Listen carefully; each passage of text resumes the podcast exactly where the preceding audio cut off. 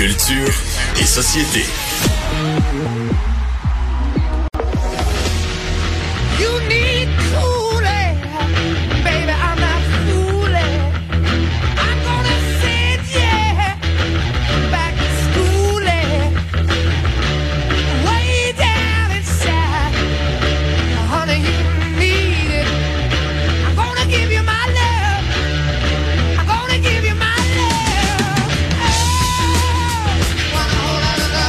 Que si je t'ai pas réveillé ce matin, Anaïs, maintenant je le suis. Bonjour. Hello, Alex. On va avoir droit à un autre spectacle. Évidemment pas de Led Zeppelin, euh, le band lui-même, mais quand même, on va écouter du Led Zeppelin en spectacle.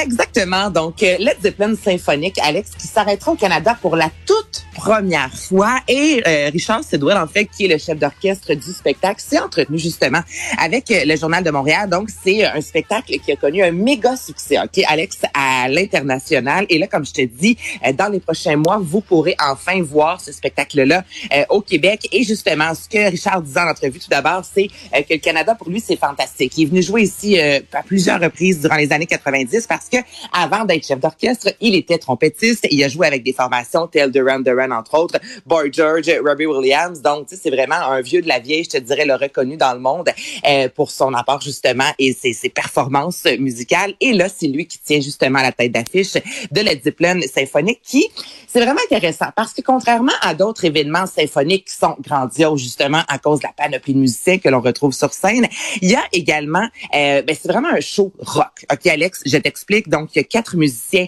de Ben britannique. Il y a trois chanteurs également. Donc, on entend vraiment les paroles, plus 34 musiciens qui viennent d'ici et d'ailleurs. Donc, si vous aimez Led Zeppelin, là, c'est le spectacle à voir dans les prochains mois. Donc, les billets sont en vente sur euh, le, le, le site, en fait, euh, productionmartinsinclair.com. Donc, 12 septembre prochain à la Place des Arts et sinon, 29 mars au 6 avril à Québec.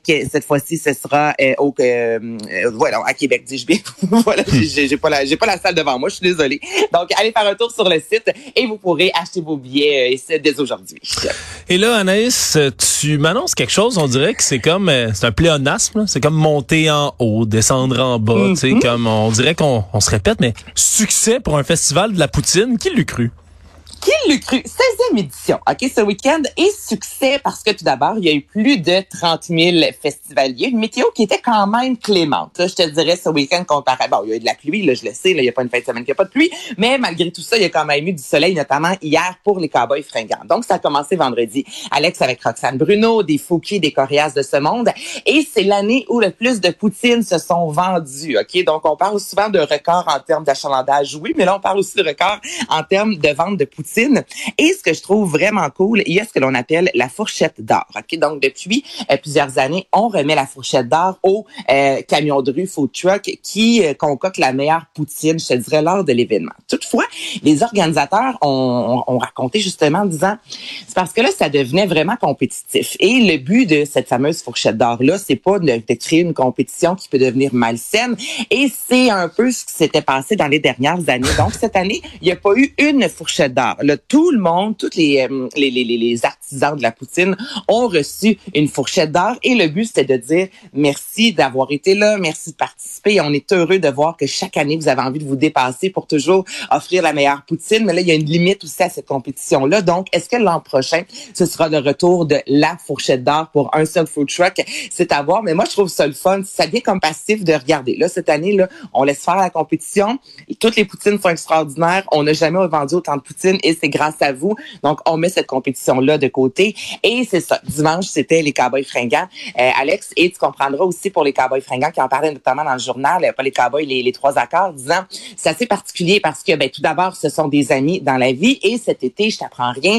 Tout le monde le sait, les Cowboys qui ont dû annuler à quelques reprises des concerts et très, très, très souvent, ce sont les trois accords qui, à pied levé, ont accepté de les remplacer. Donc, il y a vraiment une, déjà que c'est des amis, il y a quelque chose d'encore plus euh, euh, personnel, je dirais, que c'est passé entre ces deux formations-là cet été. Donc, les trois accords de dire, hey, les Cowboys étaient là, on les aime, ils nous aiment, on sait à quel point ils avaient hâte de venir faire un tour à Drummondville. Donc, une magnifique édition pour euh, cette 16e qui s'est clôturée hier avec les étoiles filantes, un classique et des dizaines de milliers de festivaliers qui ont dit encore encore une fois à Carl, je t'aime et au cowboy, on vous aime. Oui, un je t'aime assez nécessaire. Merci. Tu vois, j'étais j'étais pas au courant, pas en tout, euh, Anaïs, qu'il y avait, il y avait de la compétition malsaine au Festival de la Poutine. Mais là, C'est malsaine, vraiment- là, attendez, là. non, mais pas malsaine, mais on- disons trop intense. non plus, trop c'est ça. intense. c'est ça, ça commençait à devenir à la base, c'était euh, pour rire, mais à chaque année, à Mané, tu te dis, je veux la recevoir, cette fameuse fourchette d'or-là. Donc, il y avait une certaine compétition Ah ouais. un peu plus intense qui euh, s'était, euh, qui s'effectuait, je te dirais, dans les dernières années. Donc là, les gars ont dit, des- on va, on va prendre une petite pause de ça. Ouais, bon, en tout cas. Ben, moi, je trouve que c'est parfait. Ben oui, hein, la bonne entente. Quoi de mieux que pour réunir tout le monde que la poutine? Et Anaïs, en terminant, mais Liliane de Francesco de La Voix a été hospitalisée. Exactement. Donc, Liliane de Francesco, qu'on a découvert notamment en 2015 à La Voix, qui est comédienne aussi, que vous avez pu voir euh, l'an passé dans la première saison de Indéfendable. Donc, elle a pris la parole sur les médias sociaux euh, ce week-end, disant, bon, avoir eu des problèmes d'estomac, avoir attendu trop longtemps pour euh, sa santé. Et ben, ça donne justement qu'elle a dû passer quelques journées hospitalisées au CHUM. Donc, elle voulait rappeler justement aux gens qui la suivent, ce sont des dizaines de milliers de personnes, que, dans la vie, ça va vite, là, mais que la santé, au final, c'est la chose la plus importante. Donc, je voulais en parler parce que ça fait partie des articles qui sont lus et ça fait beaucoup jaser cette semaine parce qu'elle est énormément aimée par les plus, euh, les, jeunes ados, je te dirais les jeunes femmes au Québec notamment. Donc, de voir comme ça qu'elle a pris la parole, rappelant que la santé, c'est la chose la plus importante. C'est vrai, parce qu'on dira ce qu'on veut, mon Alex, on a tendance à l'oublier. Absolument, on lui souhaite prompt rétablissement. Anaïs Gertin-Lacroix, merci. Salut, à demain.